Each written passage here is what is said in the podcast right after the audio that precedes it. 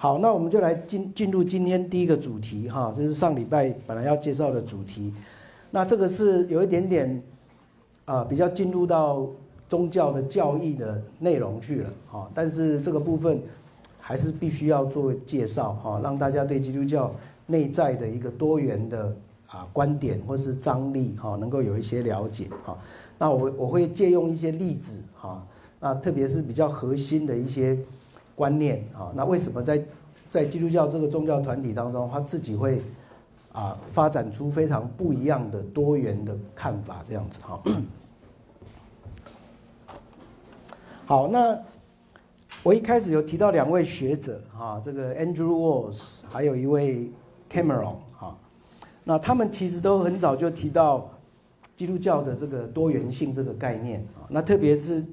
啊，这位是 Andrew Walls 哈，那这位是 Cameron 哈，他是呃英国 Birmingham 大学的教授哈。那他他们两位都提到，其实基督教从一开始不是后来才发展出来的，是一开始的时候，他已经展现出一种多元性的特质。好，那这种多元性的特质表现在许多地方，包括他们的宗教仪式，他们啊对经典的看法。他们的伦理观念啊，那这个呃基督徒的生活方式应该是什么样才是好的？是禁欲比较好，还是不要不要被啊不要被身体这个这样的观念绑住？哈，那或者是进入到神学的讨论，哈，都有这种多元性啊，这种多元性。那对这个 Cameron 来讲，他认为会有多元性，其实有两个重要的原因。一个原因是，当基督教传播到不同的文化地理啊处境的时候，啊，在那个在地的文化重新诠释之后，它自然会产生一种在地的观念，啊，那那种它越越传播的那个文化跟区域越广，它的多元性就越丰富，哈，这是这是一个原因，啊，那随着基督教的历史越长，你就发现那个。累积的那种观点跟多元性就更丰富，这样子哈。那我们光在初代的时候就已经看到非常多啊非常有趣的观点哈。那另外一个原因，他提到的则是内在的张力。好，哎，同样在一个一个宗教团体里面，它内在的成员会有不同的的张力存在。好，那特别在我们之前提到制度化的问题的时候，啊，就会发现有不同的张力会出现。好。那最早的基督教，我们看到它很快的，啊，这张地图给我们看到那个颜色的深浅，从比较深的一些一些比较密集的地区，后来慢慢扩展到到整个地中海世界。好，所以我们看到这个浅蓝色的整个地中海世界，到南边到北非啊，西边一直到英伦三岛，东边几乎已经要到两河流域啊，啊这样的一个区域里面，那北边当然。以跟那个野野蛮人蛮族交界的地方为界啊，就是多瑙河、莱茵河为界啊，这样的一个基督教的发展的一个这样的一个啊处境啊，那慢慢慢慢的、慢慢慢慢的，它就发展出不同的重要的基地哈。我们有时候把它叫做啊，用主教的概念哈，叫做主教区这样子哈。所以我们看到一开始，它本来可能只是在大都市发展，到后来就。有点像罗马行政体系里面的行省，哈，某一个行省会有一个特别的中心这样子，哈。那我们我们很很快的发现，在初代的时候就发展出了五个主要的主教区，哈。那在埃及有亚历山大，啊，在巴勒斯坦的耶路撒冷，啊，北边的安提亚，啊，那在北边康斯那个君士坦丁堡，啊，那。还有罗马这两个政治政治重要的这个首都哈，那这些主教区，我们一看用这五个做例子就知道，若不是政治的重要性，就是在于它长久以来那个啊神学观点的独特性啊。所以接下来在我的讲义的第三点，我就借了两个学派跟大家做简单的介绍。那刚好我们上礼拜。大家看的那部影片，哈，这个《风暴家人》啊，是一一部相当有趣的影片。那个影片就是以亚历山大作为基地，哈。那在我讲义的这个第三点三点 A 啊，提到这个亚历山大这个学派，哈，刚好就是在那个上礼拜那个影片的场景里面发生的，啊，那个可以说是地中海世界最具有学术这种多元性跟丰富性的一个地方，哈，它拥有一个啊号号称在啊这个西元前啊公元前是最大的啊最大的图书馆，啊，那上礼拜影片当然里面有两个有趣的地方，我顺便跟大家再再回顾一下哈。那里面里面有两个很重要的啊学历史学者有争议点的两个议题在那里面跑出来，一个就是那个图书馆啊，后来图书馆在影片里面呈现图书馆是被啊好像基督徒的那种比较有点像暴民去把它整个毁坏好，那今天大部分的历史学家认为啊，其实当基督教去到亚历山大那个地方的时候，那个图书馆之前就已经荒废了啊，就是已经。不像过去那样的是一个非常，啊非常壮观的图书馆，他们中间经历过好几次的冲突变迁，其实它已经是一个小规模的图书馆啊。但是基督徒在那个时候如果有有对这些异教的文物，好有做出一些这种破坏的行动，我想这个是应该是有可能的哈。那这个有时候宗教跟文化会有冲突，但是这个影片在这个部分。似乎给了啊比较强烈的印象哈，那另外一个是这个电影里面的这个主角哈，这位女主角 Hypersia 啊，Hypersia 她是一个真实人物啊，那到底她是怎么死的啊？是不是真的被被被迫害而死的啊？这个历史学家对这个事情也有不同的啊争议点啊，那个说法有不同哈。但是回到我们的主题，就是哎那个那个影片里面看到的那个啊那个场景哈，虽然。啊，很多好像是用虚拟的方式重建的哈，但是啊，我们可以看到那个当时候那个学派的一个特色哈。那我们下面就很快来介绍一下亚历山大这个学派哈。那为什么叫做主教区？通常跟我们啊之前介绍的那个圣徒传统也有一点关系，就是因为某一个圣徒的传统，或者是某一个啊那个地区特有的圣徒的的那个那个故事，就会塑造一个。主教座堂啊，那个主教座堂越来越兴盛，越来越拥有那个权力以后，在他周围的啊这些教会就会以他为中心啊。那这个在欧洲这种主教座堂，他们通常用这个位置这个字 sit 啊 sit 这个字作为一个象征哈，这是一个主教的座位啊，有这个座位的地方就象征着宗教权力在那个地方好。那亚历山大，我们看这个这个图在尼罗河河口，哈，它其实是一个非常丰饶的三角洲，哈。那在这个在这个亚历山大的这个啊城市里面，其实有非常多的不同的宗教啊，还有学术传统啊，共同在那边聚集对话啊。那这当中，在这边我们简单介绍，他有出了几个大神学家，像其中一位啊，在左边这张图在。啊，好像在上课的啊，就是亚历山大最有名的神学家厄利根啊。那厄利根其实是啊，在奥古斯丁啊，我们最后一个主题介绍奥古斯丁之前最重要的一位啊，东方的神学家啊。那作品也非常非常的多啊，他自己也是一位圣徒啊，一生过着这种呃守独身禁欲的生活啊。那亚历山大学派我们。用很很快的速度简单介绍一下，就是他们最大的特色就是受到埃及埃及这个在地宗教文化的影响。我们知道埃及的宗教，原来埃及就是一个呃最古老的文明的宗教哈。那在这个埃及的宗教里面，带有非常强烈的神秘主义啊，一种要想要跳脱这个世界的那种啊啊啊，从物质跳脱。追求心灵的这样的一种的宗教传统，走的是神秘主义的传统啊。那这样的一种传统，很早就已经影响了在亚历山大的犹太教的学者。好，那我们之前有介绍过一位斐罗啊，斐罗他就是一位受到这种埃及的跟希腊的这种思想影响的一位学者。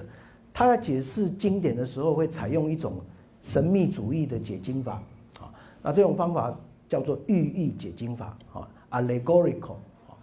寓意这个翻译，寓这个字我们知道，当然就是指居住的意思。好，我们说公寓啊，公寓。那寓意的意思就是说，你在读一个经经典的文本的时候，不要停留在表面的字句，它后面还藏着意思。好，那个“玉”的意思说，哎，在经文的后面还有更深奥的或更神秘的意义在里面。好，那这这样的解释方法可以用在很多地方，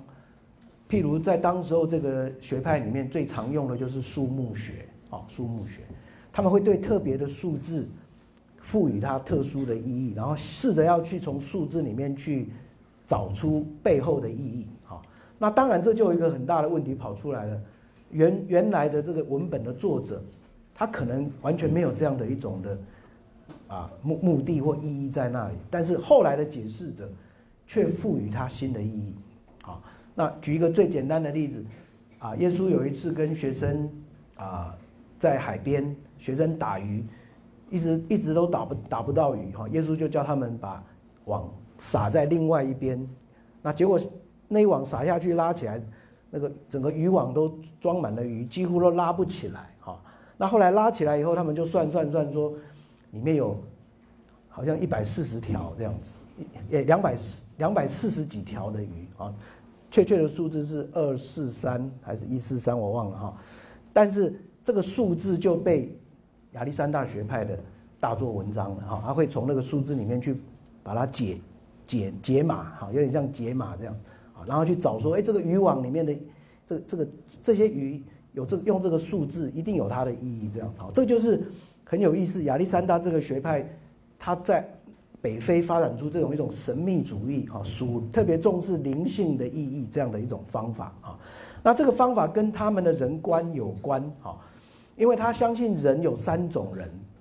一种人是属肉体的人，一种是属道德性的人，最高的一种人就是神秘的、带有神秘主义的、追求心灵的世界的这样的人。啊，那这三种人，他其实是用一种类比的方法在讲，这世界上就有这三类型的人，然后他们鼓励人要追求做第三种人，啊，不要被肉体、身体所束缚。不要只有停留在道德伦理层面，更高的要追求一种神秘的经验、宗教的经验这样子。好，那这样的三三重人观呢？哈，就是人有三种形态，其实他就把它应用在解释圣经上面。啊，圣经的这个字面的意思，好像就是那个属肉体的那个面相啊。字面的意义只是就是一种肉体的啊那种那种感官的生活的层面。后面还有一层道德的意义，啊，更后面更深，还有一层是属灵的意义，啊，所以他们总是试着要在经文解释上要走这样的一种啊神秘主义的做法，啊，那这样的做法，我们看到应用到基督论，啊，他们对耶稣基督的看法的时候，这个基督论里面就特别强调耶稣的神性，好，那啊比较不喜欢过度去谈耶稣的人性，好。那我们等一下会再谈到这个基督论的多元性的看法，那时候就会更清楚了。好，好，那这个学派里面除了像这几位大师，哈，这位格利勉，哈，那格利勉就是厄利根的老师，哈，那他就是强调这个要守独身禁欲，哈，那最后一位大师就是厄利根，哈，那厄利根他确实是一位非常有学问，啊，非常认真的学者，啊。啊，根据传传传统的说法，他一生总共写了六千件的作品，好，六千件的作品，那当然作品怎么看你怎么计算，啊，他写了一篇啊这个讲道的的的的那个文章，也算一个一一个作品的小小的一一个那个文稿这样子，但他有编那种非常大部头的作品，也算一件这样子，啊，譬如他有有一本非常有名的叫做六经啊合译合参。就是把六个不同的语言的经文放在一起的一本研究圣经的工具书，哈，所以这位学者非常重要。就是一般历史家的评价，就是说，等到厄利根要死的时候，整个地中海世界的学者已经认定基督教不再是一个所谓的没有知识的宗教了。好，过去罗马人会这样说，啊，这基督教就是这个都是骗一些那些。比较没有读书的啦，哈，中下阶层的人比较容易去接受基督教，好，但是在厄利根身上，他证明了基督教是有学术性的，好，而且可以用非常深深厚的学术系统来把基督教整个推展出来。好，那这样的一种概念，到后来奥古斯丁等于是把它收尾，啊，集大成这样子。好，好，我们很快的来，啊，这是几张厄利根的相片，啊，他一生是相当多有有有趣的戏剧性，譬如说他自己对付自己的身体，啊，他读到圣经。马太福音提到说，有的人为了天国的缘故会自阉啊，哎，他他就就这么做了。十八岁的时候自阉哈，那当然听说老的时候又后悔了哈。那但是这个这厄利根就是这样一个非常有趣、很戏剧性的人啊，他就是觉得做得到，他就要去做这样子。好，那我们上次介绍禁欲主义的时候，也提过他讲过一句话，他说身人的身体确实可以成为圣灵的殿。啊，用这个概念在讲，你要对付肉体是做得到的，哈。所以右边这张图其实啊，在描写他怎么在教他的学生们要过一种禁欲的，哈，对付身体的方法，哈。好，那另外一个学派，我我们介绍这两大学派，主要是因为这两大学派刚好观点是可以对比的，不一定是对立，但是可以对比的，哈。那在北边的安提阿，哈，这个地方学术背景又不一样。刚刚介绍亚历山大学派，它的学术背景刚好是埃及传统的文化跟宗教。啊，在安提亚这个小亚细亚跟巴勒斯坦边界这个地方，我们看到这个，他那边有犹太人的拉比学校。啊，在这个地区有非常出名的犹太人的拉比的学校，也有希腊人的修辞学的学校。啊，所以你可以想象，在这个地方发展出来的学术文化，重视的就是。经经文本身的研究，好，他们会先从经典的文本里面的这个关键字、文法、修辞、好语法，去研究一个经文的意义，而不快而不会那么直接说跳到后面，说经文后面还有一个隐藏的意义这样子啊。那这个安提亚其实本来就是一个非常有历史的地方啊，保罗当初。他宣教都是用安提阿做基地，哈，那安提阿也出了非常多东方神学家，哈，那譬如也有出了殉道者，啊，伊格纳爵，哈，那今天安提阿还有一些基督教遗址在那个地方，哈，那这个学派我们所以从这个角度我们简单整理这个学派，它着重的就是经文的历史意义。跟作者本来的意义是什么，他们努力要去想。哎，保罗写这封书信，那保罗的意义，保保罗的目的是什么？而不是太快就跳到经文背后有什么神秘的、特殊的意义这样子哈。所以这一派呢，其实比较像我们现代的啊，做文本经典研究的学者哈啊，主张一个经文，除非你从文本解读不出意义，你可能再去寻找其他的面向，不然的话，先从经文本身入手。啊，这样的方法论，所以他们对语义学很有兴趣，哈，就是啊，发展出非常多这种啊，对这个文文本的研究的方法，啊。那这一派这一派因因为这样子跟亚历山大学派的最大不同，我下面举的两个例子，啊。第一个最大的不同就是在基督论上面，他们看法跟亚历山大学派不一样。亚历山大学派一直想要把基督的神性高举起来。那不要去谈耶稣的人性，好，但安提阿学派，因为他们重视圣经本身的叙述性，啊，那个圣经本身就是一个故事，一直在谈很多的故事。那耶稣四本福音书，那耶稣的故事那么丰富，那耶稣这个人本身当然很重要，啊，你怎么可以把耶稣他的这个一生，啊，他讲过的话，他做的事情，好像把它放在不重要的地方，而过度去强调耶稣。的神性这样子哈，所以这一派呢，就会把耶稣的神性跟人性分得比较开一点，不会让人性被神性所好像吸收了这样子哈。那这一派很有意思，后来啊就被称为基督两性说哈，就是他们主张基督神性跟人性是分开的，分开的哈。那这一派呢，我们可以看到，对现代人来讲，现代的学者来讲，确实跟他们比较有一种亲近亲近性。好，今天啊，近近代的学术界重视的是对历史的耶稣的研究。好，那这对历史耶稣的研究，很明显就可以看到跟安提阿学派是比较接近的。好，那另外一点也很重要，就是他们不走这种神秘主义的路线，所以他们的最明显的表现就是表现在他们强调基督徒群体应该要有一种道德实践。好，你要在这个现在的生活，here and now，啊，你在此时此地的世界里面，你就要去把福音的精神活出来。啊，不是追求那种神秘经验，而是追求在世界生活里面的一种实践的经验。啊，所以这一派的学者也很有意思，他们都会重视伦理的教导啊，讲道的时候会重视对这个信徒有一种影响，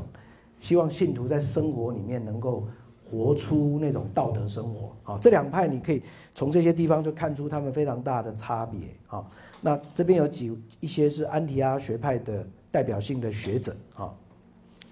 他们没有像那个亚历山大学派出过像厄利根。那么那么大师级的，但他们有一个群体啊，相当多的群体哈。那他们也出了几个非常有名的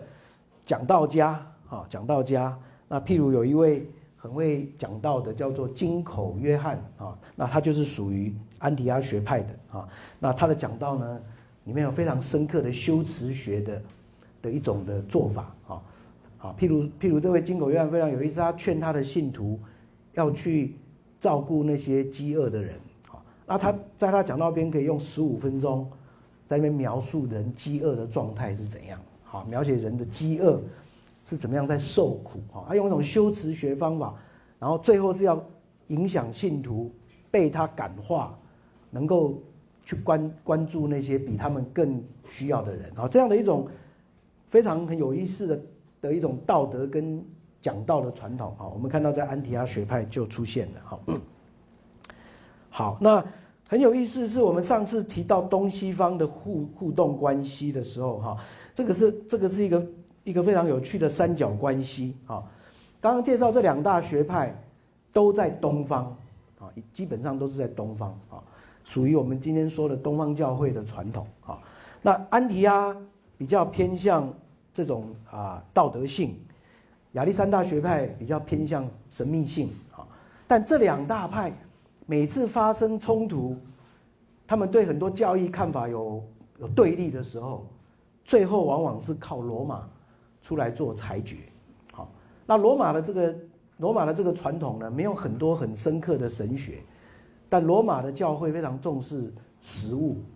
行政系统做得非常的好啊，他们对这个教会的一种。实际生活的运作做得比较好。那当东方教会发生神学争争论的时候，罗马就会出来，好像一种，好像那种裁决者的角色，无形中也提升了罗马罗马这个主教的地位啊。这个跟后来的教宗制度发展也有关系。那两边东边的这两个神学教派，因为经常争议、争议、争议，发生非常多的问题。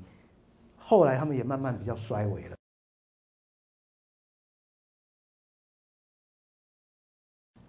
好，那接下来我们往下走哈。我讲义的第一页下面先跟大家介绍一个观念，就是既然基督教教义慢慢这么多元发展，那很快很快的就有一些啊教会的领导者开始提出这种观念，说，哎，是不是应该教会应该有一些共同的标准的的一些观念？好不能让所有的人按照自己所想的去去建立他们的学说理论好，所以艾任纽这位啊啊早期的教父，他就提出一个正统的概念，好，正统的概念，他最早谈的是准则 rule 啊，信仰是不是要有一个共同的准则啊？譬如他举一个例子，他说东方的东方的神学家跟西方神学家如果要去介绍耶稣。要去跟人家介绍耶稣，结果讲的是不一样的，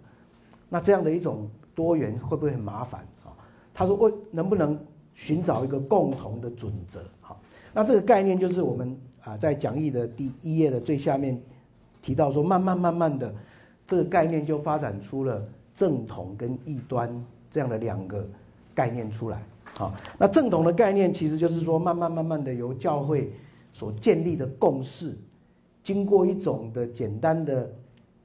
啊一种比较有系统性的叙述方式，把它留下来就是正统啊。那异端则是被称为不接受这样正统观念的人，就称为异端。好，那异端这个字我也有做了一点点的介绍，在第二小点。这个字今天是比较比较不好的名字哈。这个异端这个字啊，在现代人的思想里面会觉得这个这个字是好像就是贬义别人，或者是定罪别人啊。那过去基督教有权力的时候，异端还会被惩罚。好，那最严重中世纪的时候啊，以西班牙开始的这个异端裁判所。好啊，那那是从现代的人权观念来讲。啊，是不太能够被接受的，好，所以异端这个这个名词其实是要很小心去定义它，好。那我有提到这个字一开始其实是一个很中性的意思，啊，它其实只是选择的意思，啊，我参加了一个学派，我选择了一个学派，啊，那后来这个字慢慢就被赋予了偏差的意涵，你选但是选错了，啊，或者你选你选了一个不对的，啊，你这一派已经偏了啊。所以异端这个字是慢慢慢慢被发展出来的，有别于正统啊，那就是异端啊。那特土良这位北非的最早的一位神学家，他就提出一个很重要的概念啊。他说异端最重要的可能不只是他的思想错误，可能他的态度也也很重要啊。很多异端其实是什么？是那个执迷不悟的。啊，坚持己见的，好，那这个字跟这个 heresy 这个字今天翻成异端，也是蛮有蛮有意思的，可以去思考哈。啊，其实你你我们若研究历史就知道，大部分这些所谓的异端，通常都是教基督教会里面最热心的人，啊，可能是教会领导者，非常热心，啊，也很认真在研究教义的人，但当他紧抓住一端，哈，紧抓住某一边，啊，真理的一个多多多面性或是全面性，他只有抓住一边，然后不愿意去看到另外一边，哎，他常他如果执着在那里，可能他所带出来的概念就不完整，啊，那就也就是不完整，就变成是有有错误的、有偏差的，啊，那所以特土良讲的这段话是蛮有意思的。他说，其实异端如果愿意跟人家对话，愿意跟人家谈。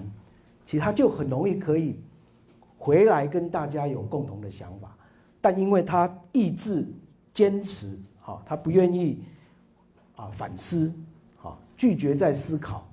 然后坚持自己是对的，哈，那常常会造成两边啊的对立，哈。那还有一位学者沃特鲍尔，哈，那我也简单把他的观念写在第四小点，他提出一个也很有趣的概念。他说正统跟异端是相对的概念啊，那还没有正统以前，可不可以说人家是异端？好，当当基督教某一个教义还没有建立成为共识之前，有很多不同的想法，大家好像大家都在做实验性的一种的研究，那那个时候所做出来的观念如果不够正确、不够完整，你可以说它是异端吗？好，那沃特鲍尔的意思是不可以啊，你我们我们通常要有。真的有一种正统之后，才可以去分别说，不同于正统的是谁，是什么样的观念这样子啊？所以这些都让我们对初代初代基督教发展有一个不一样的一个看法来来来检视。哈，很多教义它是经过很长的时间对话对话才发展出来的。好，那所以我我做一个小结论，在第五小点的地方，好，就是异端其实是在正统跟错误之间。啊异端通常不是错误哦，它是抓住一边而已。啊，我们等一下后面介绍，譬如基督教很重要的一个教义叫三一论，啊，那三一论是一个很难解释的一个教义，圣父、圣子、圣灵三位又是同一个上帝，啊，那叫三一，啊，但有些有些被判作异端的呢，他紧抓住一这个概念，他他说一才是最重要的。然后他就不太愿意去谈太多三，那这样的这个人呢就被判异端了。但你说他坚持一是错的吗？啊，一一也是对的啊，一也是基督教教义里面的一部分啊，啊，只是个一跟三要怎么样去对话跟整合啊？那他不愿意去做这样的一种更广的对话，那很可能就停留在那个地方。好，所以我这边。用这句话说，异端是在正统跟错误之间，是一个过程啊，是一个过程。它往往没有经过异端的对话，正统不会很清楚的跑出来。好，这个是非常有意思的。好，所以异端常常是最好的神学研究的一个过程。好，这我想这一点让我们可以从这些地方有一些了解。好。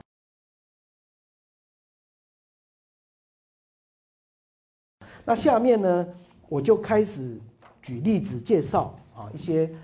当初在第二到第四世纪当中曾经被判作异端的一些传统啊。那这些每每一个派都蛮有特别的地方，我们简单的就介绍一下他们的特色就好啊。那第一个，我把我选的这个是伊便尼派哈。那伊便尼派其实它它只是二十几个小派，二十几个犹太背景的基督教派的一个而已。所以，如果你看中间这本书，它就列了非常多的派，哈。那伊便尼派其实其实只是其中一个而已，哈。那这但是这一派可以做代表，因为他也相他们也相信耶稣，也相信耶稣带来宗教的价值跟概念。但伊便尼派的跟随者因为是犹太背景的，他们不愿意强调耶稣是神啊。不愿意接受耶稣是神这样的教义，啊，那这样的一个这样的一个一个主张，后来他就被后来肯定耶稣有神性的主正统教会就判他是异端的，啊，所以他提出一个很重要的问题，说到底耶稣是谁？啊，那耶稣如果是神，他跟上帝的关系又是什么？啊，那这一派呢，就引引发了下一波的，啊，那哦，我先介绍第二个，第二个我们之前。啊，在介绍福音跟文化的那个主题，有稍微提到一下，就是混合主义的一个传统啊。那这在初代基督教非常重要一个传统，就是诺斯底派哈。那诺斯底派把基督教思想跟希腊哲学做了结合，还引进一些波斯二元论的观念啊。那基本上诺斯底派最大的问题是在他过度极端的二元论啊，强调肉体跟心灵是一个善一个恶的。啊物质是不好的，心灵才是好的。啊，那这样的一种观点呢，就影响了接受这一派的人的对圣经的诠释。好，那我们呃举简单的例子就好，譬如我们如果往下看，我有介绍他们主要的理论。哈，他们就提出一个叫做幻影说。好，幻影说在那个子弹点的最下面一点。啊，那个 Docetism。那这一派的说法就是说，如果身体是恶的。心灵才是好的。那耶稣如果是上帝派来世界的一个使者，那耶稣的身体就就可能是只是一个幻影而已。耶稣并没有真的有身体，耶稣其实是一个完整的灵啊，他这样才能够代表上帝。那你看到耶稣好像有身体，这派就主张说那是一种幻影而已啊。所以这派你可以看到，他因为受到他的这种灵物二元论的影响。他就进一步用这样的观念去解释，啊，或者他们还提出另外一个概念，啊，往上第二小点，他们认为旧约的犹犹太人相信的那个旧约的上帝，因为他创造了世界，那这个世界既然是物质的，是恶的，那个创造这个物质世界的上帝就不可能是至高的上帝，最多只能是一个次等的神。好所以这派这派也很有意思，他就开始把旧约跟新约做区别了，啊，里面有一位代表，我们等一下后面会再介绍。他说，旧约所介绍的那个上帝跟新约耶稣在讲的那个上帝，哈，天上的父是不同一个神，啊，那要把这两个分开来，好，那这一派呢就很快的不久就被啊初代教会定为是异端，哈，那他们这种混杂的。宇宙论啊，我们可以在这里用这种啊学者会画出来的图来想象一下啊。那他们有一个阶梯的概念，爬升的概念啊。所有的人都是从身体要爬向这个心灵啊。这个这个已经有点亚跟亚历山大学派的某一些想法有点像了。你要从属肉体的人变成属魂、属道德的人，再往上变成属灵的人。好，但他们基本上把把它做一种二元区分这样子。好，那因为灵跟物质世界是对立的，上帝今天要对人活在这个物质世界的人有所启示，就必须要借过借着中间很多的灵体，好，所以这这个诺斯礼拜也你可以看到它发展出这种中间有很多灵体的这种媒介的概念，好，那这这个这个一般学者又把它叫做流体说，啊，流体说，上帝的灵流出来的流出来的一个一个的神灵。到最下面的时候，最接近物质，就可以跟人接触了。这样子啊，用这种概念，好像要解决那个心灵跟物质的区隔的概念。哈，那这些我我举这个例子，只要让大家了解说，这些人其实他们也很认真在研究宇宙论，要研究基督教的思想，但因为他借用了太多外来的哲学体系的观念，就扭曲了基督教传统的看法。好。那这些诺斯底派的作品今天很多出土，啊，所以很多人越来越多人可以对他们的作品可以研究，啊，基本上他们都强调这种 two ways of life，啊，人生就是要走善路或走恶路，啊，走恶路就是走物质的路，走善路就是走心灵的路，啊，那这一位就是我刚介绍的代表人物，哈，马吉安，他是诺斯底派里面最有名的一位。他自己，我在下一页有介绍他的简单介绍他的生平啊，在第三页的地方，他本来是一个船商啊，那这个蛮有钱的，后来捐了很多钱给教会，还有土地哈，但他自己受诺斯底思想影响哈，所以他自己就编了第一本的第一本的圣经啊，新约的圣经，那这本圣经当然后来没有被教会接受啊，那这本圣经里面他就只有采纳。四本福音书里面只选了一本，完全没有犹太的传统在里面的啊，他选了路加福音这本书放在里面，他认为马马太、马可跟约翰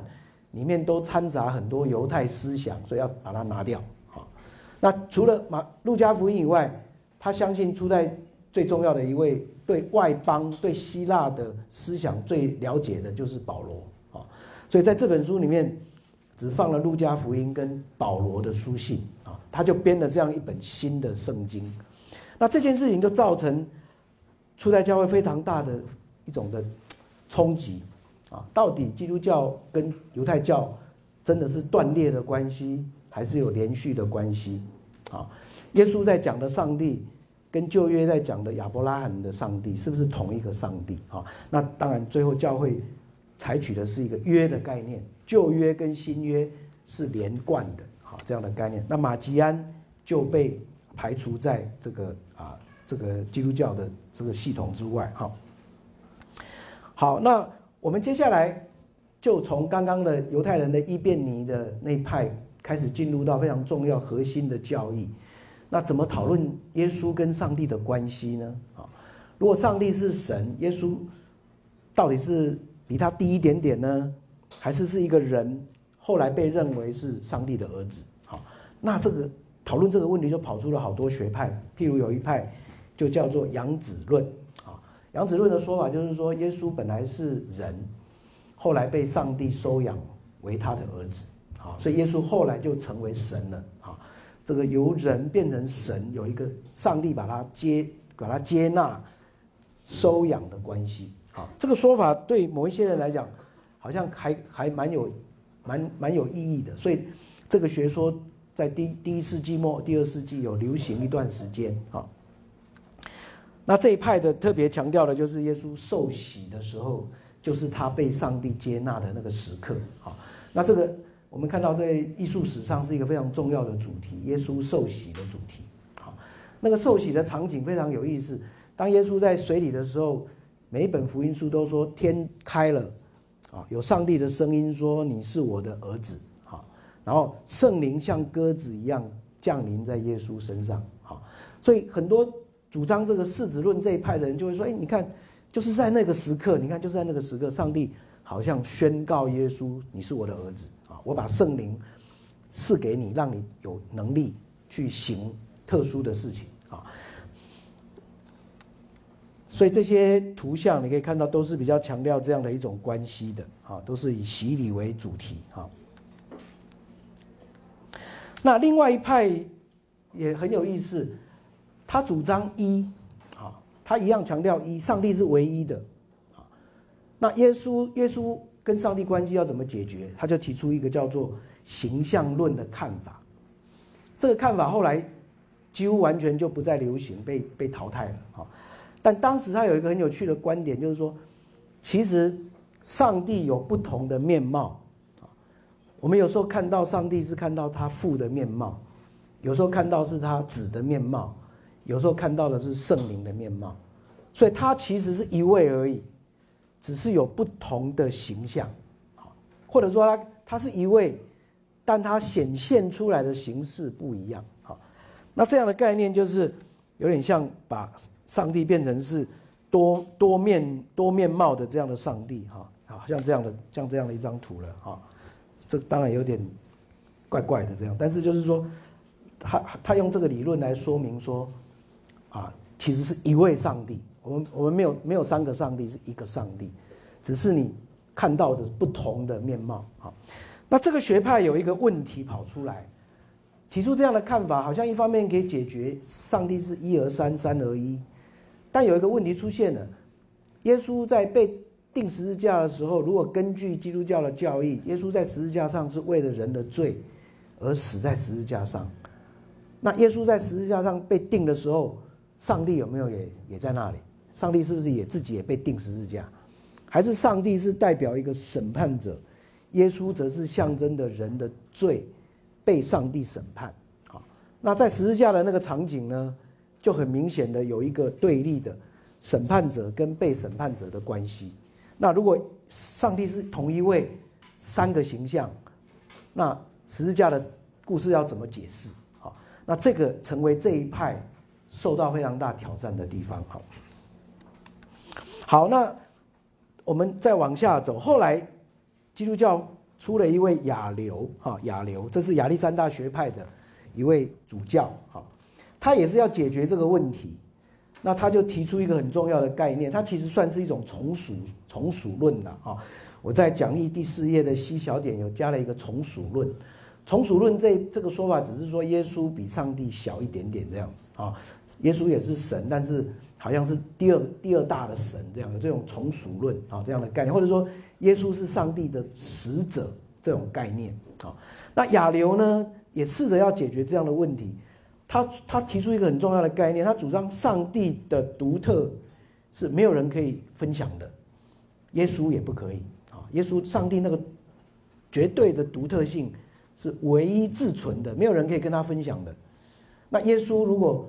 如果也要分享的话，那就就变成这个这个这个两个神了哈。那所以他看法是，耶稣其实是上帝后来才造的，好，那这一点就造成了耶稣受造论这个概念。耶稣其实也是 creature，他也是被造出来的。好，那这个主张呢，就引发了整个教会非常大的争议。后来闹到连君士坦丁大帝都要出面来解决这个问题啊！君士坦丁的时候，他已经希望让基督教成为罗马帝国最重要的一个核心的宗教啊，所以他不能够忍受教会内部有纷争啊，所以我把这个部分介绍完哈，我们看到这个图像就知道，那个开开这个会议的时候，有三百多位主教一起来讨论这个问题。主持人竟然是君士坦丁皇帝，好，皇帝召开一个教会会议来解决教义的问题，啊，那在这个尼西亚的会议当中，就写出了尼西亚信经，啊，那尼西亚信经从此就定定了基督教的正统观念，在尼西亚信经里面最重要一句话就是说，耶稣跟上帝有相同的本质，啊，homousios，啊，homoousios 这个拉丁文说。耶稣跟上帝有相同的本质，我在这个呃 D 小点那里有提到。好，那既然哦 C 小点那里有提到，好相同本质。好，那耶稣是跟上帝是一样的一位上帝，他也完全的神性了以后，下一个问题又跑出来了，那就是如果耶稣同时是神又同时是人。那这这两个性怎么样在他身上可以结合呢？好，那我我我很快把这个比喻介绍完，我们再休息。我们上次看影片有提到，那个主持人用两个比喻，哈，一个是把油加到水里面，油跟水是分开的；另外一个，他用他把红酒加到水里面，红那个杯子整个变成是红色的，好，那他用这样来比比喻这两派，好，我们刚刚介绍的亚历山大学派就是用红酒的这一派可以说明，他们主张耶稣的人性呢，好像水倒到红酒里面，还是红酒倒到水里面。已经被神性整个吸收了，所以你只看到神性而已。好，那安提阿学派这一派的呢，则主张耶稣的人性跟神性是各自独立完整的，互不干涉，所以有点像那个油倒到水里面，会两个是分隔的。好，那这两个变成后来基督教对耶稣基督身上有两性两个最大不同的说法。那由这里就发展出。我下面介绍的 E 跟 F 这两个派。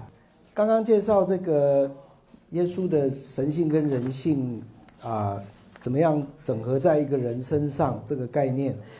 我们看到两位代表人物哈，一位是亚历山大的屈利罗啊，那他就他就主张这个耶耶稣本来是有两个本性，神性跟人性，但后来在他道成肉身进入世界之后，人性慢慢慢慢的已经被。这个吸纳到神性里面去了，哈，那他并没有那么极端，说耶稣一一开始就是只有剩一个性，哈，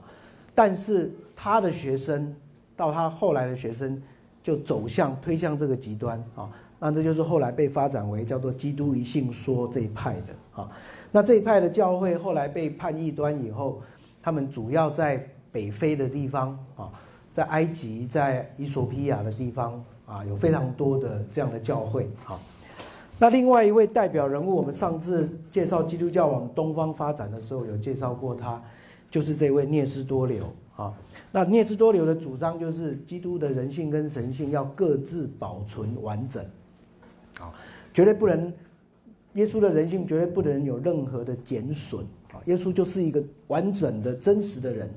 一直到他最后死在十字架上面，也是一个真实的人。好，他说这样，唯有这样坚持，耶稣的受苦才有意义。好，他这一派非常强调这个面相。好，那这一派就带有一点点啊，强调基督有两性说这样的说法。好，那我们知道这个聂斯多流派后来也被，因为他他强调他不能接受，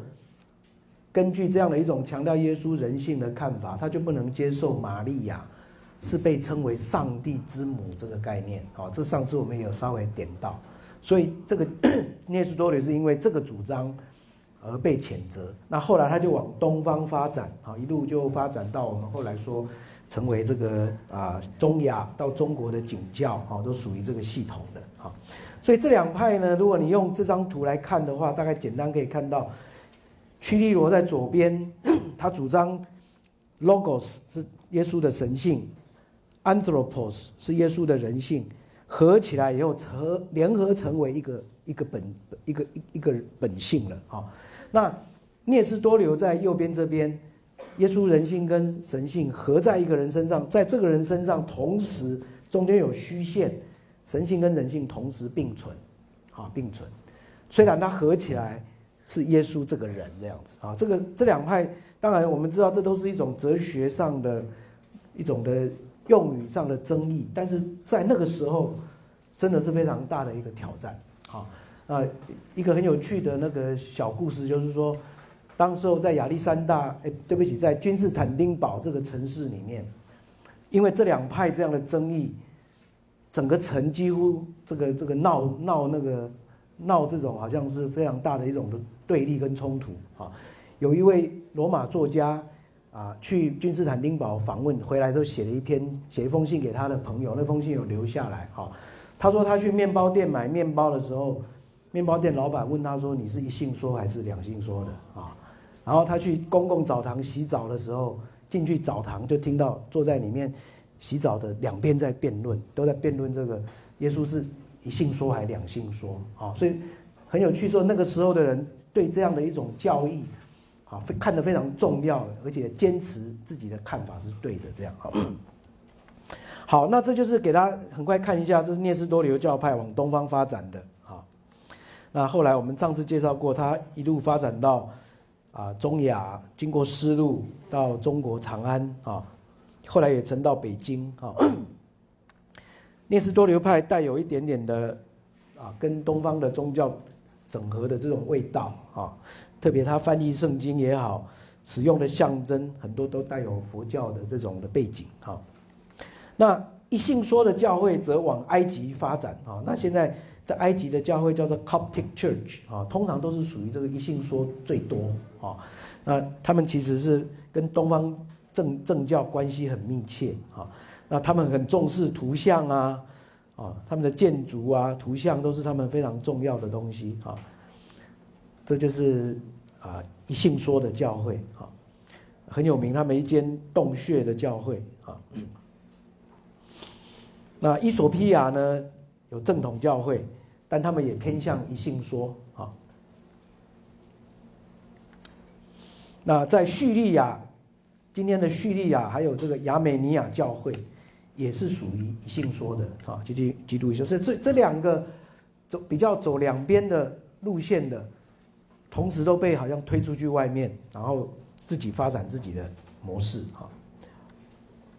好，那介绍完这些教义的部分，我们最后还谈到一个柏拉修跟奥古斯丁的对抗。好，那等一下我们要介绍奥古斯丁的思想，所以我这边就先跳过哈。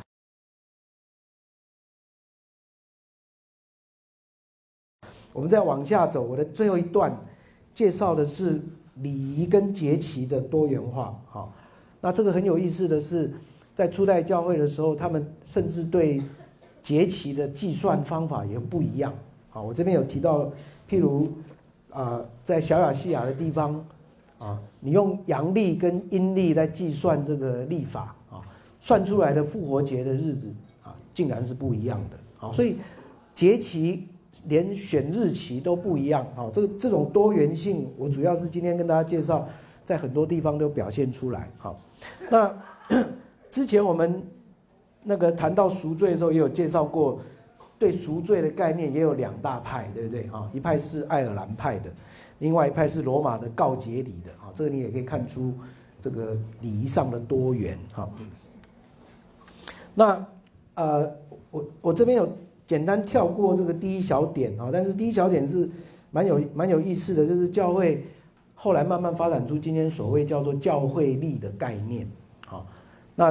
呃，我今天有带了一本今年刚刚过去的这个呃教教会历的一个月历